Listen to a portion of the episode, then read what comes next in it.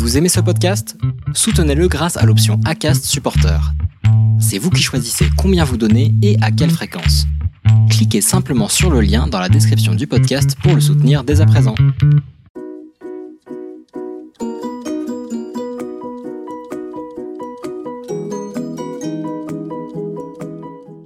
Bonjour et bienvenue dans Purpose Info, le rendez-vous de la raison d'être. Pour ce sixième épisode, déjà, nous sommes à nouveau en direct afin de vous permettre de réagir et de proposer des questions.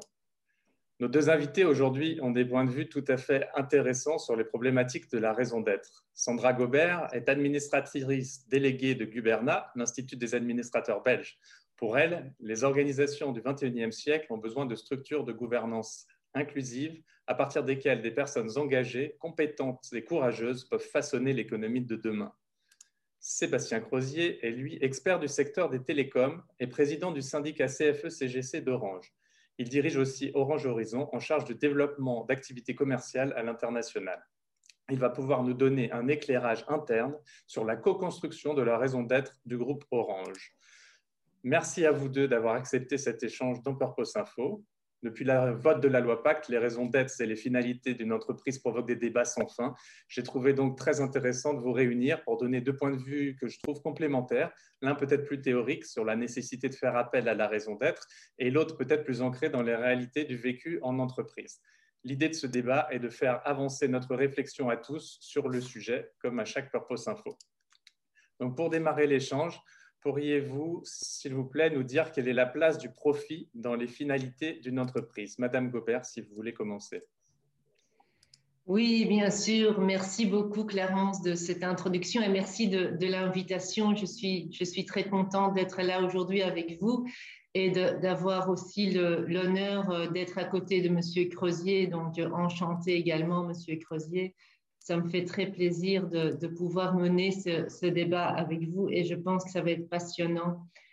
Euh, alors, pour revenir à votre question, je pense qu'on a, on a fait un long chemin sur le profit hein, depuis le, le, triple P, hein, People, Planet, Profit de, Elkington. Et, je pense qu'aujourd'hui, il est établi pour la plupart des organisations que le profit n'est pas le seul but de l'entreprise et que l'entreprise aujourd'hui mène une mission qui vise la création de valeurs durables et que donc euh, le profit en fait partie évidemment parce qu'une entreprise qui ne, qui ne fait pas de profit n'est pas non plus durable. Donc c'est un ensemble d'éléments. L'entreprise a plusieurs rôles à jouer dans la société et pour jouer jouer ses rôles, évidemment, il, est, obligatoire que l'entreprise le, connaisse un certain rendement. Donc, je dirais qu'aujourd'hui, euh, il est clairement établi que euh, People, Profit et, Planet euh, jouent tous les trois un rôle très important dans la mission de nos entreprises. Je vous remercie, Sandra. Sébastien, si vous voulez enchaîner sur votre propre vision. Moi, je, reprendrai et je repartirai des déclarations de Milton Friedman, hein, qui, euh, dans la fin des années 70, disait que la responsabilité sociale d'une entreprise, euh, c'est euh, de générer des profits pour l'actionnaire. Donc, évidemment, 40 ans après, on, peut penser qu'on est toujours éloigné de cette position, mais ce n'est pas, pas une position qui, a, qui, a, encore complètement disparu. Au-delà de ça, euh, ce qui est intéressant de, constater, euh, c'est que euh, les plus grands fonds dans le monde, qui représentent, tous les cas, qui représentent à peu près entre 40 000 et 50 000 milliards de dollars euh, euh, de, capitalisation. Euh, ont, en tous les cas, signé une charte, ont demandé aux, États de s'engager pour que des questions aussi importantes que les questions climatiques ou des mesures soient, soient, prises, pour que même si ça devait altérer diminuer euh, la profitabilité des entreprises, il n'en reste pas moins que ces considérations euh, environnementales soient, prises en compte et soient euh, définies comme, des objectifs, voire des objectifs coercitifs, parce qu'il en valait, il, en, dépendait en, quelque sorte de, la valeur de leurs actifs. Donc on voit bien qu'en fait aujourd'hui, on a une dialectique euh, qui est en train de se produire entre la logique euh, du profit court terme et la pérennité euh, de l'investissement et, des, profits à long terme. Est-ce que pour autant, est-ce que pour autant on est passé dans une vraie rupture avec l'idée qu'une entreprise est, a une mission sociétale et euh, s'inscrit dans un projet euh, global euh, de, de, de, la vie d'un pays ou de la vie de, pays, puisque je suis, j'en profite pour dire que je suis ravi de discuter avec Mme Gobert qui vient de vient d'outre-Quiévrin, comme on dit comme on dit en France, et, et, en fait cette question-là elle reste posée. Et, c'est un, un, débat qui est un peu, un, peu décalé. la forme même euh, des entreprises, en tous les cas euh, dans le, modèle euh, français, mais c'est aussi vrai dans, le modèle européen, définit la finalité des, entreprises, en tous les cas des agents économiques. une entreprise à capitaux a des actionnaires. Une mutuelle a des, a des, a des, à, des, adhérents. Et, donc, et donc, euh, une mutuelle, elle ne va pas euh, rentrer dans une logique de profit, mais dans une logique de mutualisation. Et sa finalité, c'est la protection des individus par euh, l'appartenance de ces individus à un collectif. Une coopérative, c'est la mise en moyen, c'est la mise en commun de moyens de production pour faire que ceux qui appartiennent à la coopérative puissent disposer de la moissonneuse batteuse ou d'autres éléments. et une association, euh, c'est encore un autre mode et on a des activités économiques hein, qui sont euh, gérées euh, sous des modes associatifs. Donc on voit bien qu'en fait la forme même de l'agent économique détermine en réalité sa finalité. Et donc une entreprise, elle a des capitaux, elle a donc pour finalité d'assurer un retour de, rentabilité sur ses capitaux et donc difficile d'imaginer que sa finalité première ne soit pas le profit. Est-ce que je peux réagir, Clarence, ou je dois attendre Je vous en prie, je vous en prie. Que, vous me reposez une question. Voilà. Mais je pense que l'un n'empêche pas l'autre, euh, Sébastien, si je peux vous appeler Sébastien. Et, je, on voit en tout cas en Belgique, mais le, cadre réglementaire n'est pas entièrement le même qu'en France, qui a vraiment une, une, moins de fossé, je dirais, entre l'association d'un côté et la société commerciale, notion qui n'existe d'ailleurs plus en droit belge de l'autre côté, et que donc, en fait, on, voit vraiment que les deux, les deux se mettent tout doucement plus ensemble. Est-ce que c'est une bonne chose ou pas? Je ne me prononce pas. Donc, d'ailleurs, on, utilise aujourd'hui en, en droit des sociétés belges la notion entreprise, tant pour les associations que pour les sociétés commerciales. Donc, euh, évidemment, la différence est encore qu'aujourd'hui, l'association, elle a un but idéal qui est obligatoire, ce qui n'est pas obligatoire pour la société commerciale à, proprement dire. Donc, euh, ni juridiquement, ni, je pense, économiquement, l'un n'empêche l'autre. Je veux dire, on peut parfaitement bien réaliser des profits pour ses actionnaires et je, même, je pense même de manière plus durable en tenant compte d'autres considérations je, pense que c'est ça le, message que nous essayons de, faire, passer, en, tout cas en gouvernance belge aujourd'hui. C'est d'ailleurs, je pense qu'on va, encore y revenir, mais dans, notre code de gouvernance d'entreprise 2020, euh, dit textuellement que le, conseil d'administration d'une société euh, poursuit la création de valeurs durables, donc pas uniquement le, profit à court terme euh, pour les actionnaires. Merci. Moi, je suis assez d'accord. La définition, la, définition euh, des, des, agents économiques euh, est une définition que j'ai essayé de donner quatre exemples hein, coopérative, mutuelle, euh, association, entreprise, qui évidemment est très segmentante.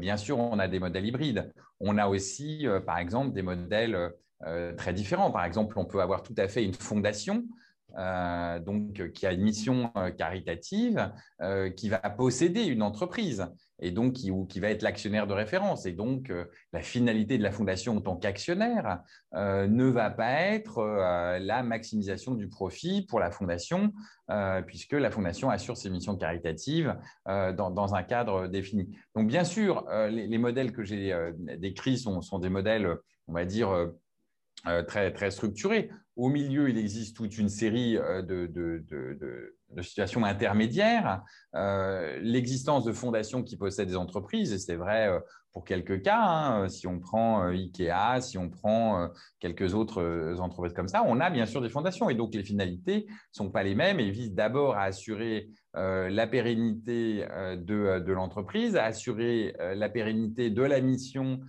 qui est, assurée par la fondation, indépendamment de, la logique purement actionnariale.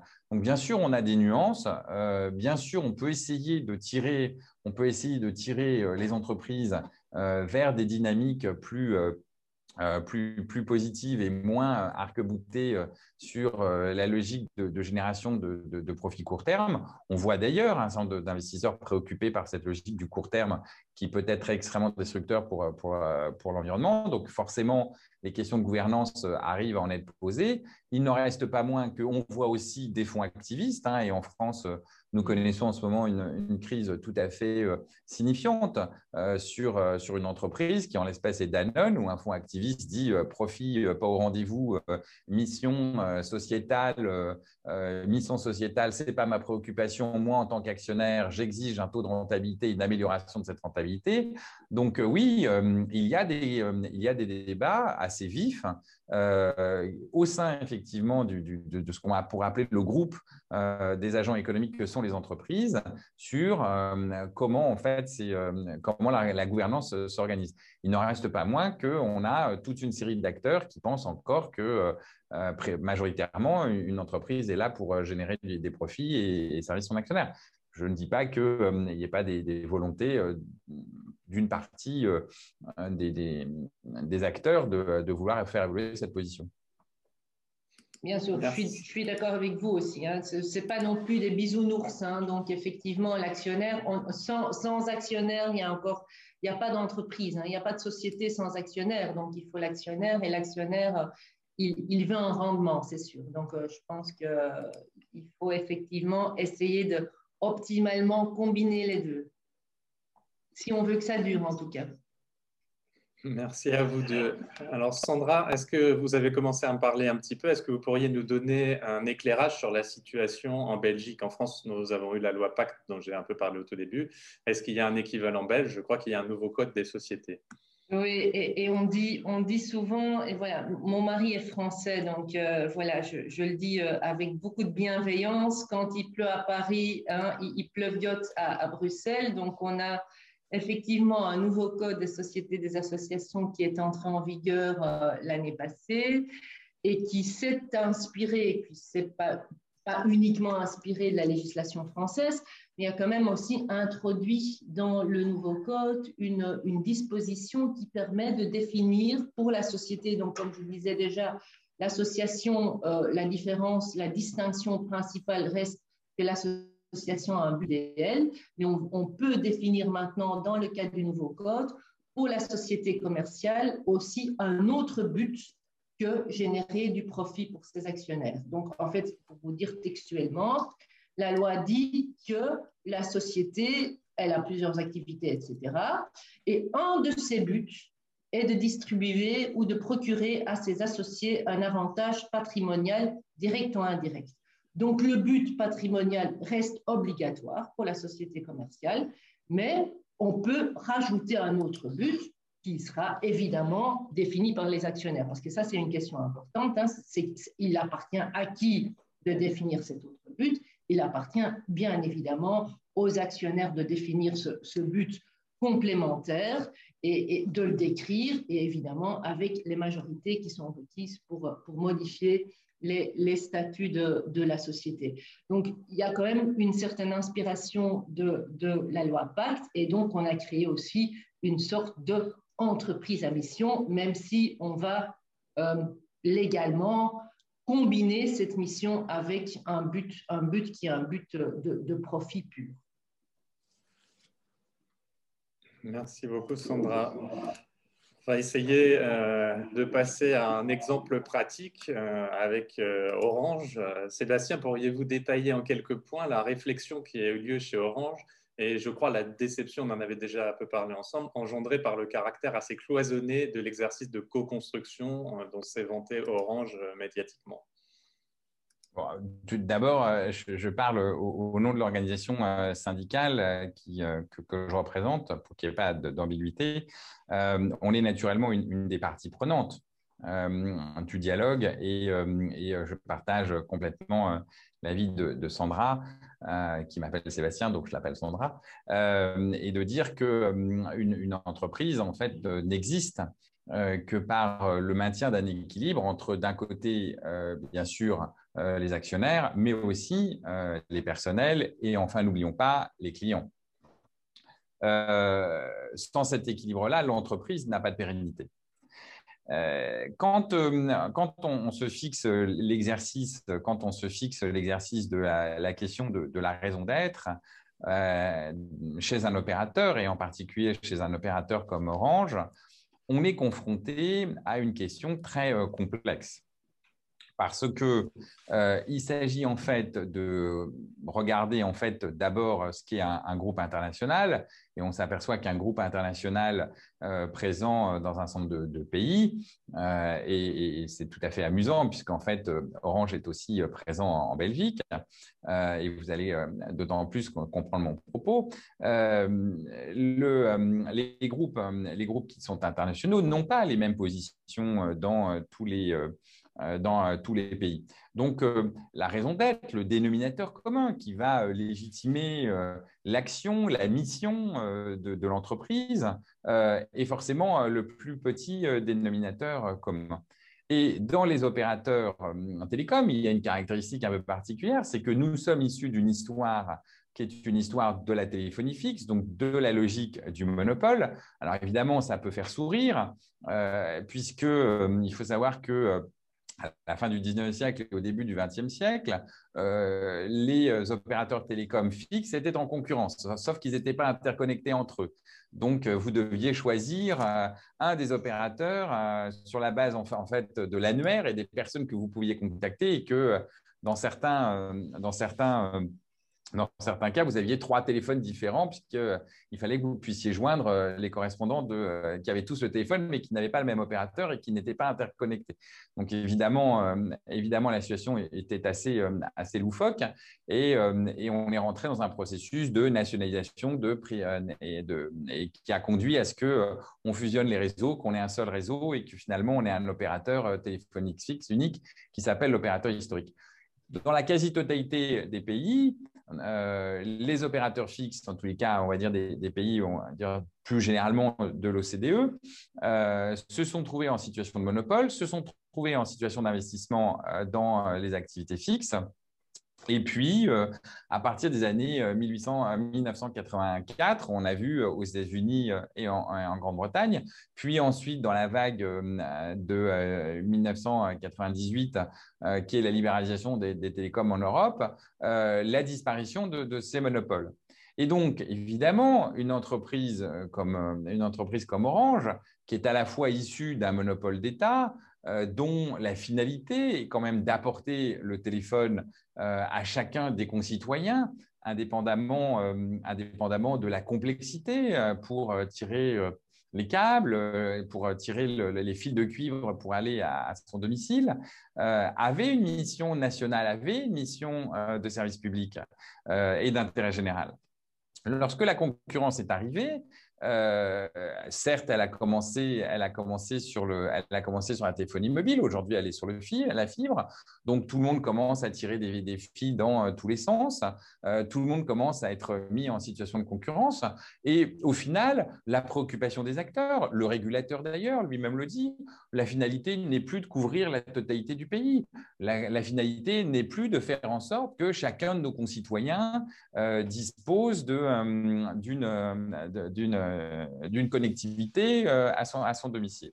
Donc déjà, premier problème, l'opérateur historique, dans sa raison d'être, mission de service public, intérêt national, se trouve mis en cause dans sa propre existence, puisque soumis à un processus de privatisation de surcroît qui l'amène à être à la fois en situation de concurrence, à perdre sa mission euh, sa, mission de, service public et, euh, donc à rémunérer euh, ses actionnaires. Mais là où la situation s'aggrave, c'est que ces groupes, en tous les cas, en tous les cas, ces, opérateurs, ces opérateurs historiques, alors c'est la même chose pour Deutsche Telekom, c'est la même chose pour Telefonica, se trouvent dans une situation où ils font l'acquisition ou se développent à l'international et comment il se développe à l'international en faisant l'acquisition de fréquences hertziennes, de licences, d'opérateurs, le cas échéant euh, d'opérateurs fixes, ils déploient eux-mêmes et leur préoccupation euh, n'est absolument pas du tout de conserver la mission d'intérêt général, de conserver la mission de service public, de faire en sorte que toute la population ait un accès euh, téléphonique, mais de faire en sorte que nous soyons dans une sorte de maximisation du profit et donc euh, avec des investissements prioritaires euh, pour, pour rentabiliser pour rentabiliser au mieux les, les, investissements. Et c'est là où, en fait, on a une, vraie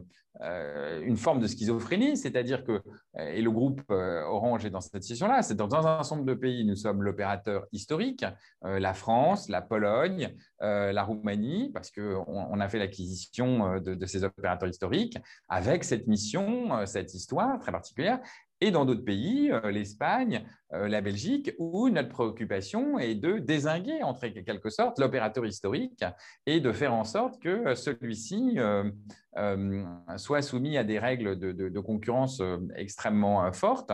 On dit au bénéfice du consommateur, oui, mais à contrario, les préoccupations de couverture de la totalité du territoire ne sont plus forcément au rendez-vous. Alors, il se trouve que dans certains pays, c'est plus facile de couvrir le territoire parce que la densité du pays est plus importante. La Belgique euh, fait partie des pays où euh, la densité de population fait qu'il est plus facile de couvrir la totalité du pays et d'assurer une rentabilité. Ce l'est beaucoup moins en Espagne, euh, ce l'est beaucoup moins en France aussi, puisque la densité de population n'est pas là.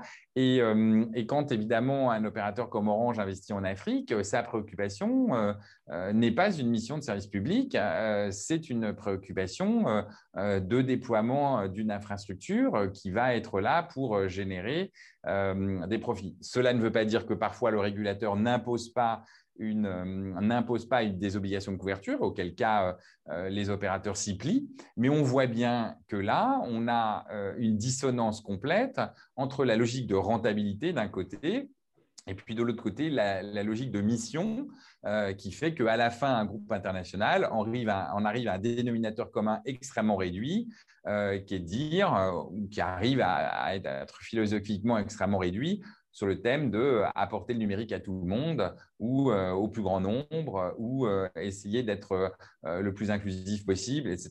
Et, qui en fait est en, complète décorrélation avec cette double situation où d'un côté, en fait, on essaye de conserver une situation euh, historique de monopole et d'apport des services à la totalité de la population, et de l'autre côté, au contraire, une tentative d'affaiblissement de l'ancien monopole pour organiser une concurrence sans pour autant garantir euh, un accès pour tous. La formule exacte d'Orange, c'est donner de la raison d'être d'Orange, c'est donner à chacune et à chacun les clés d'un monde numérique responsable. Toujours est-il euh, que Ma question portait beaucoup sur la forme, en tout cas, sur la forme de l'exercice. Est-ce que vous avez quelque chose à, ajouter? Parce que vous avez beaucoup parlé du fond. oui, la, forme, la forme de l'exercice. C'est fascinant. C'est le fond est indispensable pour comprendre la forme. Euh, à, partir du, à partir du moment où on comprend cette espèce de, logique schizophrénique euh, qui fait que dans un pays, euh, la raison d'être, qui la raison d'être, l'essence ce qui va rapprocher les parties prenantes n'est pas, pas la même d'un pays à l'autre. Euh, la difficulté, c'est comment fait-on tenir en cohérence l'ensemble des acteurs dans l'ensemble des pays. je ne parlerai pas de la problématique pan-européenne qui fait que nous n'avons pas de marché pan-européen des télécoms et, donc que nous sommes en très grande situation de, de, faiblesse et que nous n'avons pas d'ambition. pour l'Europe dans le domaine des télécoms, ce qui a des tas d'inconvénients, mais ce n'est pas le sujet d'aujourd'hui, mais ce qui en tous les cas empêche de, se projeter au niveau européen et de dire voilà ce que nous voulons pour l'Europe en tant qu'opérateur majeur en Europe. Et donc, en fait, les parties prenantes, quand elles sont associées, elles sont associées par rapport à leur environnement euh, qui, euh, qui, est euh, le leur, et donc de fait vont apporter une réponse qui va être distincte en fonction des pays dans lesquels vous êtes. Cela ne veut pas dire que parce que vous n'êtes pas un monopole historique, vous n'êtes pas en situation d'apporter des choses extrêmement intéressantes pour des, des pays. vous prenez l'exemple d'Orange euh, sur le domaine de, euh, des activités euh, bancaires et financières en Afrique avec Orange Money, nous savons qu'au-delà d'apporter des de la connectivité, des télécoms, de l'information, des services, Orange Money, c'est aujourd'hui des dizaines de milliards d'euros de transactions, 50, 60, 70 milliards d'euros de transactions qui se font avec du paiement mobile. Et donc, on voit bien que dans ces pays, dans ces pays-là où l'offre a été développée, parce que ce n'est pas forcément pour des questions réglementaires le cas de tous les pays. Ça va aller au-delà euh, d'apporter euh, les clés euh, d'un monde numérique. moi, j'ai toujours énormément de mal avec notre raison d'être, tellement je trouve que qu'elle est le, plus petit dénominateur commun. Pour ces pays-là, le paiement mobile est un formidable facteur de développement, d'inclusion, euh, des, euh, euh, des, plus fragiles parce que tout le monde a un téléphone mobile, tout le monde peut payer, tout le monde peut se balader avec de l'argent sans, risque, tout le monde peut, et, c'est un facteur de croissance économique, de partage et de redistribution des, richesses, et donc ça va au-delà de la question numérique. Mais comme on est un groupe international, comme on a euh, des filiales euh, dans euh, l'ensemble du monde entier, on se retrouve dans des discussions entre les parties prenantes qui sont forcément très morcelées, qui sont morcelées sur la base des pays et qui donc font qu'à la fin, quand on ramène tout ça dans l'objectif global et final, on a quelque chose de finalement très édulcoré, alors qu'en réalité, dans certains pays, l'ambition est beaucoup plus forte, l'ambition est beaucoup plus noble. Et dans d'autres pays, eh ben, effectivement, on est dans une situation euh, qui est de, pure profitabilité et absolument pas euh, avec une, ambition euh, aussi importante que, que de favoriser le développement collectif d'un pays. Merci beaucoup, Sébastien. Euh, si vous voulez bien, Sandra, on va passer, bah, si vous avez une réaction, et enchaîner sur les solutions, le volet solutions, comment garantir qu'un travail sur la raison d'être soit à la fois authentique, crédible, porteur de sens et entraîne des transformations positives? C'est très difficile à appliquer au cas d'Orange, si j'entends bien Sébastien. je pense que c'est parce que dans les cas d'Orange, maintenant, je, ne connais pas le, détail de, du cas d'Orange, mais je, compare un peu. Il y a des éléments de gouvernance publique qui jouent, hein, le, les éléments de, mission publique dans certains pays, l'historique d'entreprises qui remplissaient cette mission publique, l'historique d'une entreprise qui avait un monopole combiné à, des questions de gouvernance interne, gouvernance au sein d'un groupe et ou dans les différents pays. En fait, les raisons d'être ne sont tout simplement pas les mêmes. Et, donc, effectivement, ça, euh, ce sont des questions euh, très intéressantes de gouvernance auxquelles euh, je, n'ai malheureusement, Clarence, je n'ai pas de, réponse toute, toute, toute prête. Hein. Je, pense qu'il y a tout un cheminement à faire pour aligner, et c'est ça finalement la gouvernance, aligner tous ces points de vue. Et la, première question, peut-être Sébastien qui se pose, c'est est-ce que est-ce que c'est nécessaire d'aligner tous les pays? Euh, parce qu'à l'impossible, nul n'est tenu. Et est-ce que ça, porterait, ça apporterait réellement une, plus-value euh, et, et, pour, et pour les consommateurs et, et et pour, les, pour, pour, toutes les parties prenantes et pour l'actionnaire de l'autre côté, d'aligner vraiment les, missions dans, dans, dans, chaque pays euh, où, Orange est présente. Je pense que ça, c'est la, première question qui se pose. Hein. Euh, et, après, effectivement, c'est tout, un, tout un travail où il faut écouter les parties prenantes, parler avec les parties prenantes, et où tous les organes de gouvernance doivent jouer, jouer leur rôle pour essayer d'arriver à une, une définition commune de, de l'objectif qu'elles veulent atteindre. Euh, voilà. Euh, je ne sais pas si ça répond déjà un peu à votre question, Clarence. Oui, un peu, très bien. Sébastien, est-ce que vous avez des réponses sur ce qu'il aurait fallu faire? Ou est-ce qu'il y avait des solutions? Ou est-ce que de toute façon c'est un problème intrinsèque tellement insoluble que vous n'en avez pas non plus et que ce sera un cheminement au long cours? Non, je, pense qu'il faut, euh, faut être assez lucide. On, peut effectivement avoir, euh, on, peut se fixer euh, collectivement et l'ensemble des entreprises peut se fixer des objectifs et des buts communs. je crois que notre premier but commun, en tous les cas, doit se focaliser en ce moment à minima sur les questions environnementales. Alors bien sûr, la crise du Covid et la crise sanitaire nous avait fait beaucoup oublier la question euh, environnementale, mais je crois que ça, ça doit être une préoccupation commune euh, à l'ensemble des acteurs. Les fonds euh, les fonds l'ont noté, les entreprises doivent s'en emparer. Dire que pour autant, il faut aller dans des logiques d'entreprise à mission ou de raison d'être, je pense que c'est extrêmement audacieux. le cas d'Orange n'est pas un cas isolé. Euh, d'une part, des opérateurs euh, de par le monde euh, qui ont une importance, vous en avez 600. Peut-être pas tous ont une, dimension internationale, mais beaucoup d'entre eux sont présents dans, plusieurs pays avec des dynamiques très, très différentes. J'en ai cité quelques-uns en Europe, mais, mais c'est vrai aussi pour les autres activités infrastructures. quand vous posez la question des réseaux, que vous preniez la question des réseaux de, euh, de, transport euh, où l'infrastructure est gérée par un acteur et ceux, qui, ceux qui font circuler des trains ne sont pas les mêmes, les questions d'énergie où les producteurs et les distributeurs ne sont pas les mêmes et donc les logiques d'investissement et de concurrence et, de préoccupation ne sont, sont, pas les mêmes, etc., etc. Donc on voit bien en fait qu'il y a tout un pan de l'activité économique qui, dès lors qu'elle est soumise à des logiques de concurrence, et c'est la position qui, a été retenue sur un certain de, marché, euh, et ben effectivement, là, on a une difficulté euh, parce que les positions dans les pays ne sont pas les mêmes. Et donc, on, est beaucoup plus en, difficulté.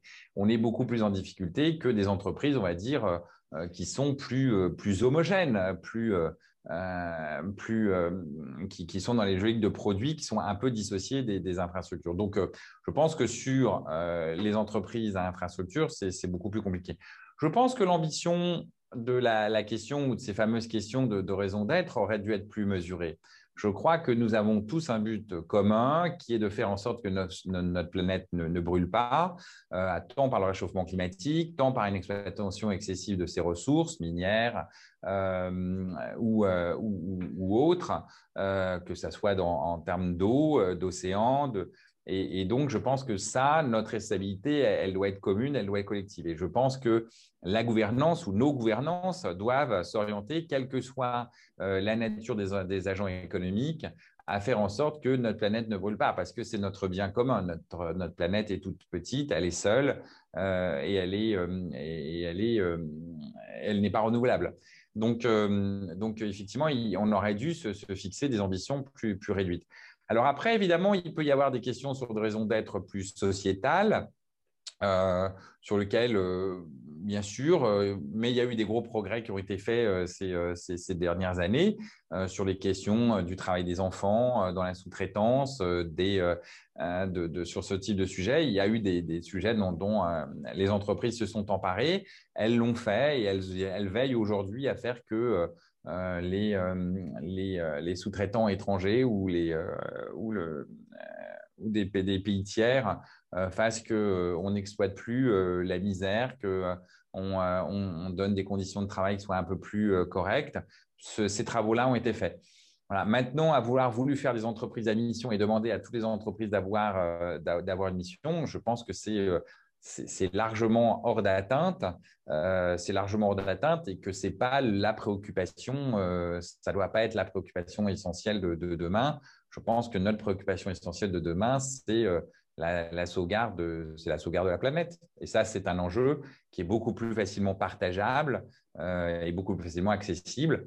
Et je dis même que nous, en tant qu'opérateurs, et en tout cas, c'est ce que nous on plaide, la question, par exemple, pour nous, n'est même plus de savoir si notre empreinte carbone diminue parce qu'en tant qu'entreprise, on fait diminuer notre entreprise carbone, notre empreinte carbone. La question est de savoir si nous, en tant qu'entreprise, on est capable de fournir et de délivrer des services qui vont faire que nos clients vont être en mesure de diminuer leur empreinte carbone grâce à nos produits et à nos services.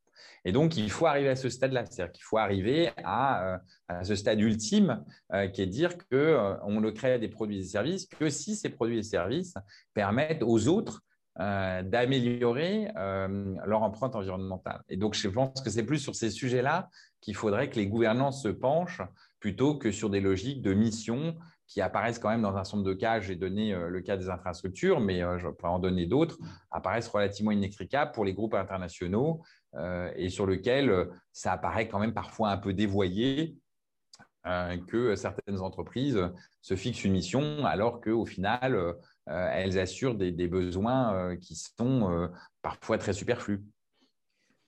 Je pense que c'est un peu, c'est pas, pas, pas très bien pour un débat, mais je, suis malheureusement quand même d'accord avec, avec Sébastien. Je veux dire, dans, le, dans, le, dans le système belge tel qu'il a été défini aujourd'hui, la mission ou la raison d'être prévue maintenant par notre article premier du, Code n'est pas obligatoire non plus. Hein.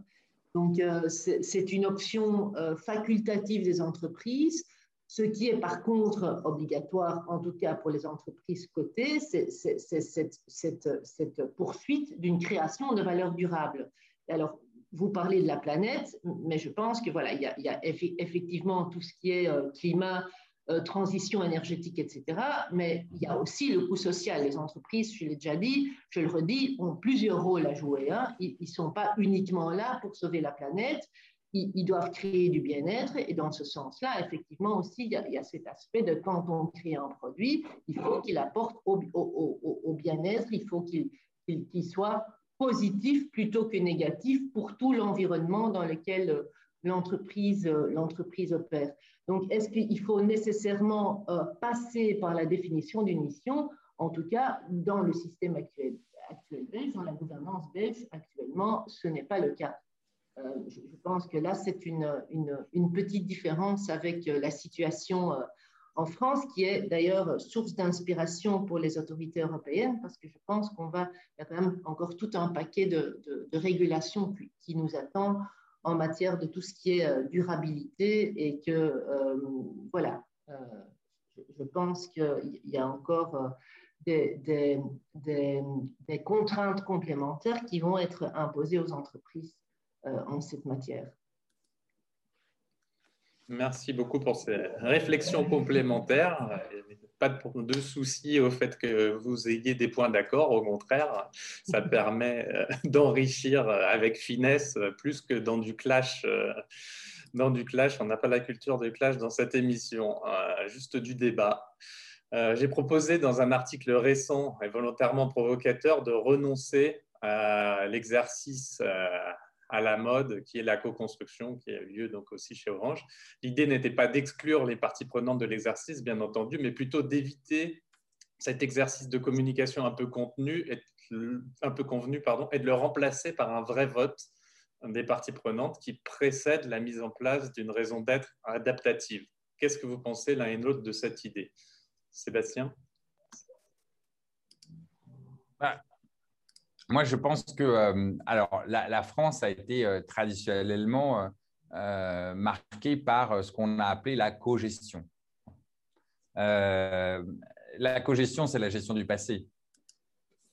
La co-construction, nous, on y est extrêmement favorable dès lors que ce n'est pas un exercice de communication. C'est-à-dire que nous considérons qu'aujourd'hui, les dirigeants des entreprises euh, ou en tous les cas ceux qui représentent le capital, euh, n'ont plus la capacité euh, à appréhender l'ensemble des enjeux qui concernent une, une, entreprise, en tous les cas la leur.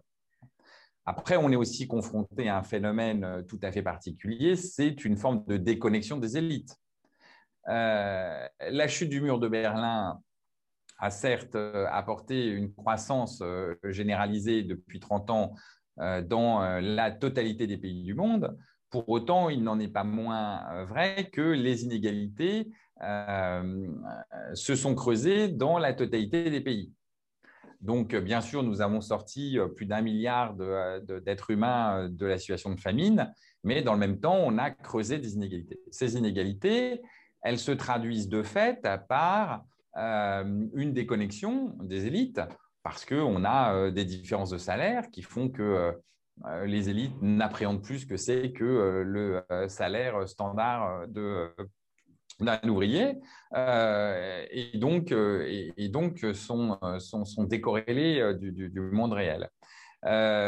donc, la co-construction, elle est absolument indispensable. C'est-à-dire que nous avons pour vocation à faire revenir une partie des décideurs au monde du réel et en lui rappelant que certes, il peut représenter le capital, certes, il peut avoir une vision euh, de, ce que l'entreprise, mais il y a aussi un réel euh, qui euh, sont les personnels qui y travaillent, qui sont les clients qui expriment des demandes et des, besoins, qui expriment des insatisfactions, et qu'à ce titre-là, il, convient de, de co-construire l'entreprise.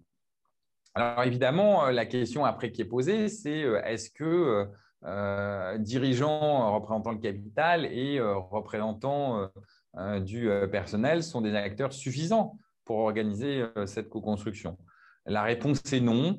de toute façon, ça n'a jamais été le cas. La puissance publique a toujours existé. Euh, donc, elle a toujours été présente, elle a toujours été présente dans, le débat. Elle est la représentante la puissance publique de l'expression des citoyens et donc, euh, en quelque sorte, aussi euh, des consommateurs et des clients et au-delà des, clients et des consommateurs. Donc, à ce titre-là, entre puissance publique, entre représentants du capital et représentants de, la force au travail, euh, on a en fait les, parties prenantes. Alors, comment éviter la puissance publique dans des débats euh, très opérationnels? C'est un exercice, euh, c'est un exercice assez classique. Hein, la puissance publique légifère et, les acteurs sociaux, et les acteurs sociaux discutent entre eux pour, pour savoir quelle est la conduite de l'entreprise.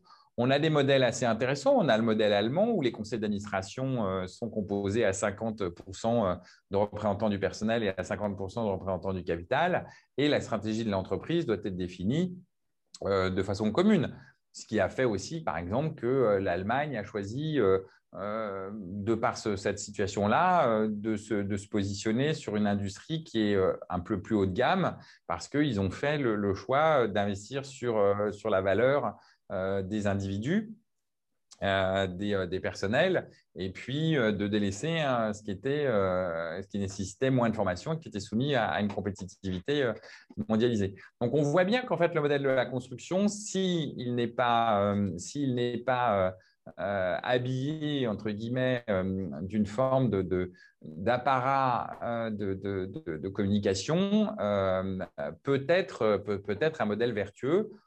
Euh, parfois très dévoyé, euh, parfois très dévoyé, parfois utilisé à tort et à travers. Mais en tous les cas, la loi Pacte est un, élément euh, supplémentaire. Nous, nous avons l'idée, enfin nous pensons en tous les cas, nous avons l'impression que nous sommes en capacité, alors certes, nous sommes une, organisation syndicale importante, on est la première organisation syndicale, on est euh, on est aussi euh, représentant euh, des salariés actionnaires hein, qui, sont importants chez nous, qui sont une représentation importante chez nous. Donc, on a le, on a le sentiment qu'on peut peser sur cette co-construction, mais évidemment, c'est un exercice extrêmement difficile parce que ça nécessite d'être en capacité de proposer. Et la culture française, c'est un de ses grands défauts, c'est celui, c'est une culture de la confrontation sociale. Donc, euh, la co-construction, euh, c'est évidemment, ça vient en contre, en, contre, lumière en quelque sorte euh, du modèle de confrontation et qui dit c'est le rapport de force qui va permettre de faire avancer une entreprise. La réponse est non. Nous, nous considérons que la co-construction, elle peut se manifester à certains moments par des rapports de force. Il n'en reste pas moins qu'elle peut exister euh, mais pour ça, elle nécessite de, l'expertise de l'ensemble des parties prenantes. Et c'est ça aussi le, vrai risque, si on ne veut pas que ce soit dévoyé en simple outil de communication, s'assurer que l'ensemble des parties prenantes ont un niveau de formation et d'information suffisant pour, pour pouvoir dialoguer sereinement. Merci Sébastien. Sandra? Ce, n'est pas facile, évidemment, pour moi, comme pour nous, je dirais, comme question. C'est fascinant d'écouter Sébastien sur ce point parce que nous n'avons en Belgique euh, ni, ni, la culture, ni l'expérience de la codétermination. Donc, euh, nos conseils d'administration n'ont pas de, de, partie prenante obligatoire à bord. La, la, seule voie, je dirais, au sein des conseils qui, qui, légalement obligatoire, qui défend les intérêts des parties prenantes, euh, étant les administrateurs indépendants. Euh, dans, les, dans les sociétés cotées. Donc, les sociétés cotées doivent avoir des administrateurs indépendants à bord, les sociétés non cotées, non.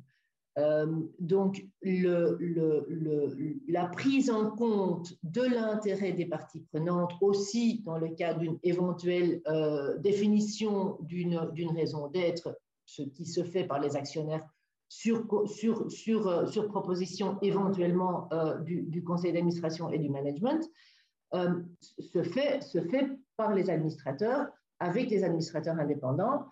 Et alors, la, seule, qui, a, selon le code de gouvernance d'entreprise à nouveau, la, recommandation, et le code de gouvernance d'entreprise chez nous, c'est du comply or explain, la recommandation d'avoir une approche inclusive et d'inclure les parties prenantes. Donc, le, code, le, code dit il faut, les il faut les inclure, les inclure dans l'exercice, mais il ne dit pas comment.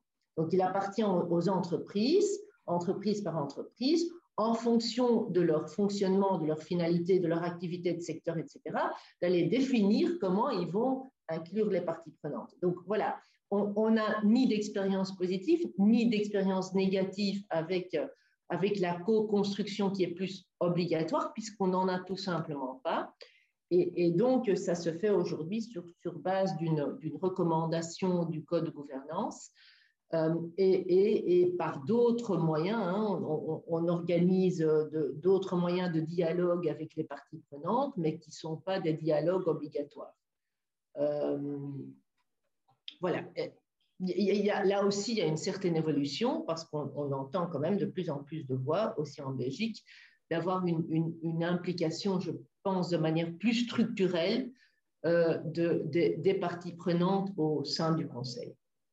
Peut-être un autre élément important, c'est que, outre les administrateurs indépendants, euh, il y a une, une, recommandation aussi du Code de gouvernance qui dit que chaque administrateur doit avoir l'esprit indépendant et, doit tenir compte donc de, des intérêts des parties prenantes euh, dans, le, dans le processus de, de décision. Merci beaucoup, Sandra. Alors, j'avais une dernière question et ça tombe bien, elle correspond à une question du public. Euh, on me demande sur euh, YouTube euh, que pensent les invités de l'affaire Danone? Et ma dernière question, souhaitez-vous commenter les problèmes rencontrés par Danone et par Emmanuel Faber dans les fonctions de président et de DG viennent d'être dissociées? Est-ce que vous avez un commentaire à faire par rapport à ça? Sébastien y a fait une courte référence tout à l'heure déjà. Oui, moi je peux, je peux reprendre. Enfin, ça, je laisse Sandra euh, s'exprimer peut-être sur, sur la question d'abord, mais euh, je peux vous donner notre avis. Je, pense que voilà, nous, ce n'est pas dans, notre, dans nos habitudes de, de, de, de, faire du naming and shaming. Donc, je ne vais pas donner un avis très détaillé sur ce qui se passe chez Danone. La seule chose que je peux vous dire, c'est que le, fait de, le fait de dissocier la, fonction de, président et de, et de CEO est, une bonne pratique de gouvernance. Après, euh, voilà, j'ai lu aussi dans la presse que peut-être la presse en Belgique est peut-être un, peu moins détaillée que la presse en France sur le cas de Danone, hein, parce que c'est un grand exemple au niveau de, la mission. Voilà, maintenant, tout le monde est, beaucoup plus critique, euh, surtout les, actionnaires activistes. Euh, que ce serait juste euh, uniquement en, nom qu'on a dissocié les fonctions, etc. Voilà, ça évidemment, c'est difficile d'en juger. Euh, en, tout cas, le, fait de, dissocier voilà, est, une, bonne pratique de gouvernance et donc je pense que ça, ça, ça peut certainement contribuer à, une solution. Après, voilà, il, faut, il, faut, il faut attendre et voir comment les, actionnaires vont réagir. Hein. Euh, entreprendre un upside a aussi un downside et parfois il faut un peu, euh, il faut un peu patienter et attendre un peu pour que les choses se calment pour voir, pour voir plus clair. Je pense que ça aussi c'est une bonne, une bonne leçon de, gouvernance qu'il ne faut pas toujours euh, jump to conclusions. Mais je laisse volontiers la, la, parole à Sébastien qui a, je vois aussi, un, point de vue à partager. Oui, merci. Euh, moi, je, peux, enfin, je pense que l'affaire Danone est assez euh, révélatrice d'un centre de, sujets de société. Et quand je dis de sujets de société, c'est euh, de la société avec un, grand S. la question qui, peut être posée et qui mériterait d'être posée, c'est peut-on aujourd'hui, au regard de la complexité du monde, au regard de l'étendue des grandes entreprises, euh, avoir un président directeur général qui assure à la fois les fonctions de représentation et les fonctions opérationnelles au quotidien. Euh, c'est une vraie question. Si on prend, et moi je prends l'exemple d'Orange parce que je les connais en termes de chiffre d'affaires, euh, Orange c'est 40 milliards d'euros de chiffre d'affaires. C'est à peu près donc 200 millions d'euros par jour travaillés on va dire, si on suppose euh, un peu, moins de 200 millions d'euros de chiffre d'affaires qui sont réalisés par jour travaillé euh, du, président du directeur général. Donc, vous imaginez le nombre de décisions qui doivent être prises dans la journée. Alors, bien sûr, on peut déléguer, mais la question, elle mérite d'être posée. Et donc, chez Danone, évidemment, euh, même si le chiffre d'affaires est, je crois, un peu moins conséquent, il n'en reste pas moins qu'on est quand même à des rythmes extrêmement soutenus de prise de décision et d'organisation. Donc, euh, dès lors, euh, les questions qui méritent d'être posées, elles ont existé. Hein. On a des modèles euh, dans les sociétés de type conseil de surveillance et directoire, où en fait on, laisse au conseil de surveillance la relation avec les actionnaires, la relation avec les parties prenantes, et puis on laisse, on laisse à la, au directoire la fonction d'opérationnalité et de, de, quotidien et de faire que euh, on n'ait pas euh, cette espèce de 360 euh, degrés qu'on demande en permanence à, des PDG qui sont à la fois de prendre la parole dans les médias, à la fois le cas échéant de prendre la parole sur des questions sociétales et de se retrouver à prendre un avion pour sauter d'un bout à l'autre du monde. Alors vous allez me dire en ce moment, on saute plutôt d'une visio à l'autre d'un avion à l'autre, euh, mais il n'en reste pas moins que le contact humain, que euh, la compréhension du terrain est une, réalité nécessaire. Et donc finalement, est-ce que dans euh, l'accroissement progressif des, tailles des, grandes entreprises et de la complexité du monde, hein, de la multiplicité des pays dans lesquels ces, grandes entreprises se sont, installées, est-ce que finalement le rôle du président directeur général peut être encore un rôle qui subsiste? Et est-ce qu'il ne vaut mieux pas des tandems? Alors évidemment, des tandems, ça veut dire euh, on a la méthode anglo-saxonne, chairman CEO, hein, qui, est une, qui est une solution. Euh, on a en France la dissociation président-directeur général. on a d'autres modèles allemands, plutôt conseil de surveillance directoire, qui existent aussi. Et donc, cette dissociation, elle ne doit pas être vue comme une dissociation, mais au contraire comme euh, l'organisation d'un tandem en capacité de relever l'ensemble des, enjeux euh, et l'ensemble des, défis qu'une entreprise a. Et donc d'avoir un partage euh, des rôles, des missions qui bien sûr se fassent en coordination, en, cohérence, mais qui rendent au final dans cette gouvernance le système beaucoup plus stable et beaucoup plus fort. Alors évidemment, euh, la problématique d'un tandem, comme dans tout couple, c'est qu'il peut y avoir des tensions, il peut y avoir des crises, il peut y avoir des dissensions, il peut y avoir des affrontements, et, on l'a vu, on a, eu quelques cas euh, qui ont existé, euh, on a vu quelques cas qui ont existé chez NJ, on a vu d'autres cas. Donc ça peut être aussi une source de, conflictualité. Mais il n'en reste pas moins euh, que euh, la question de la représentation et de l'incarnation de l'entreprise euh, devient quelque chose de plus en plus difficile à tenir avec une maîtrise opérationnelle du quotidien. Mm.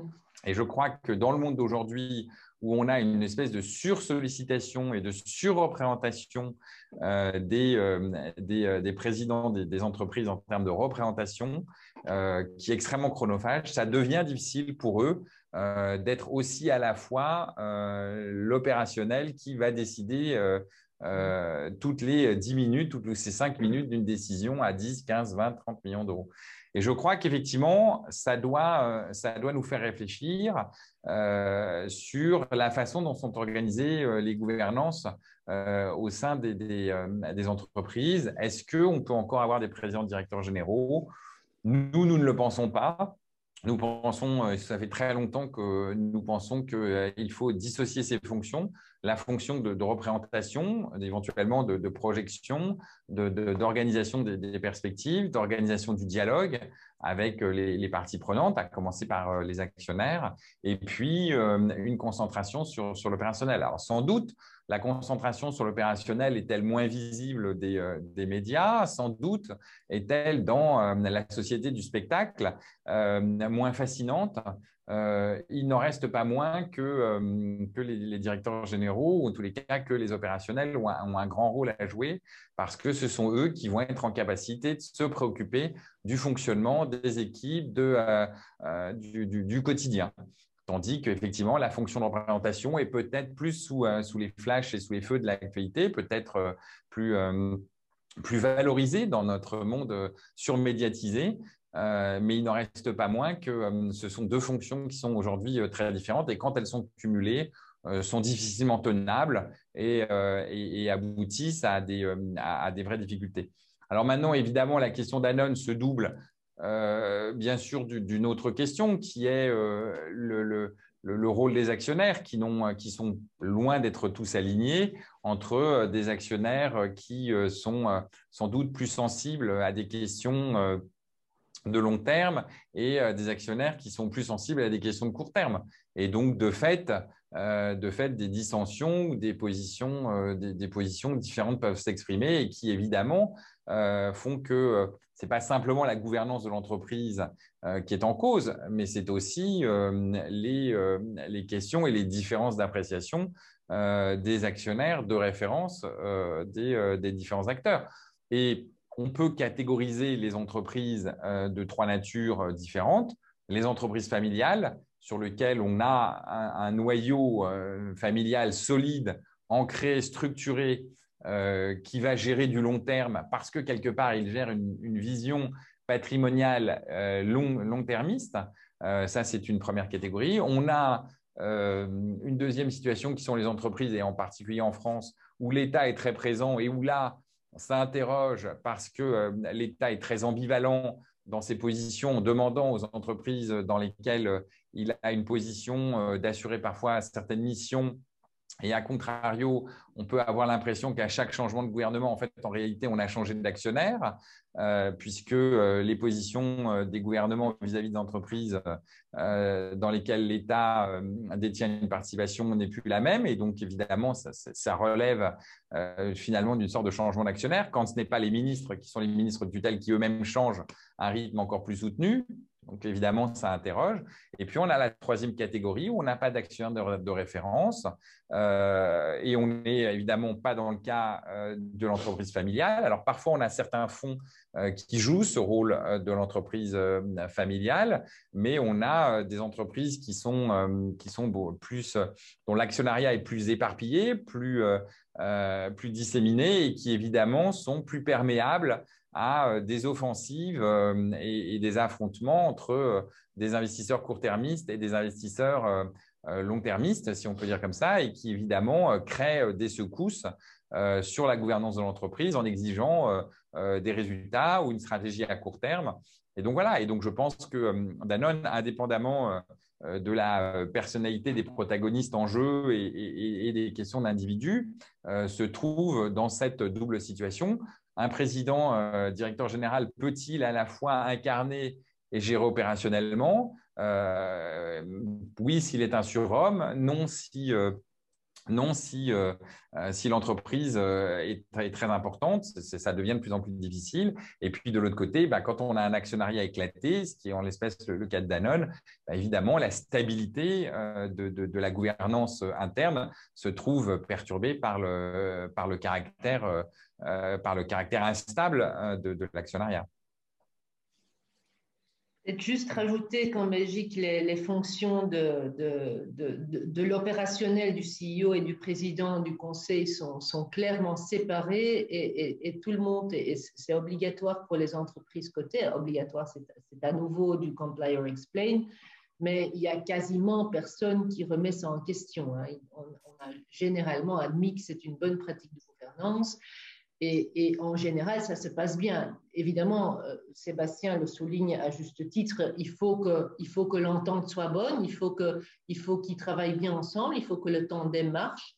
Mais dans la plupart des cas, euh, c'est le cas et, c'est très fructueux pour l'entreprise, effectivement. Donc, euh, entièrement d'accord sur ce point. Il y a peut-être un côté trop latin en France à refuser cette euh, dissociation qui effectivement euh, a sans doute fait ses preuves dans de nombreux pays. Euh, une dernière question assez iconoclaste du chat sur YouTube. La raison d'être peut-elle s'affirmer ou oser s'affirmer en opposition avec l'intérêt général? Est-ce que l'un de vous deux a envie de commenter cette question? Oui, Milton Friedman vous le dirait, c'était sa position. Euh, la raison d'être ou la, responsabilité euh, euh, sociale d'une entreprise, c'était selon lui la maximisation du profit pour l'actionnaire. Est-ce que la maximisation du profit pour l'actionnaire est, conforme à l'intérêt général? Je ne le crois pas. il est favorable à l'actionnaire et pas à l'ensemble des, autres parties prenantes. Ce n'est pas non plus contraire à l'intérêt général. Non, ce n'est pas contraire, mais en tous les cas, ce n'est pas forcément ça, ne prend ça, ne prend pas forcément en compte euh, l'intérêt général. Donc, euh, euh, dans, dans, le cas de, certaines entreprises, on, voit tout à fait que je ne donnerai pas d'entreprise, mais enfin, mais, mais, on a par exemple de façon très claire des fonds d'investissement qui ont fait, qui ont eu pour ligne de conduite de se désengager d'entreprises dont elles considèrent que leurs activités sont contraires euh, à l'intérêt général. Alors, euh, sans, aller euh, très loin, sur des questions de santé, par exemple, il y a des acteurs qui, il, y a des, fonds qui ont dit nous n'investirons pas dans des entreprises dont il est avéré que les produits sont on va dire, euh, préjudiciable à l'état de santé euh, de euh, leurs consommateurs. et donc, vous avez d'autres fonds qui disent nous, nous n'investirons pas dans, les, dans des entreprises d'armement car nous considérons que l'armement, s'il est utilisé, n'a pas, des, n'a pas une finalité très positive. D'où euphémisme. Donc, voilà. Donc, que dire? Et moi, je, n'ai pas été euh, iconoclaste, euh, j'ai essayé à être très modéré, mais je dirais, euh, je souhaite bien du plaisir à, une entreprise qui fabrique de l'armement, de trouver une raison d'être qui soit autre que celle de la novlangue de, de, de, 1984, qui disent que la guerre, c'est la paix.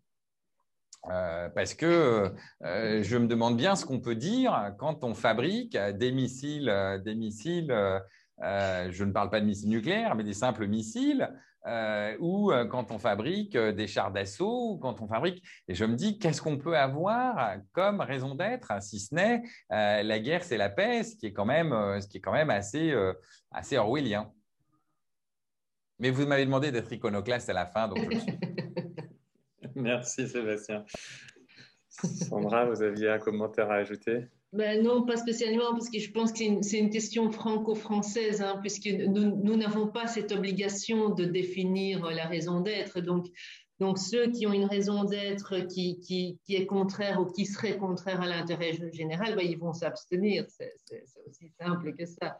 Donc, ils, seront punis, oui, ils seront punis par les investisseurs, ils seront punis par les clients, ils seront peut-être punis par les tribunaux s'ils violent certaines législations, mais ils n'auront pas d'impact immédiat. C'est possible en théorie.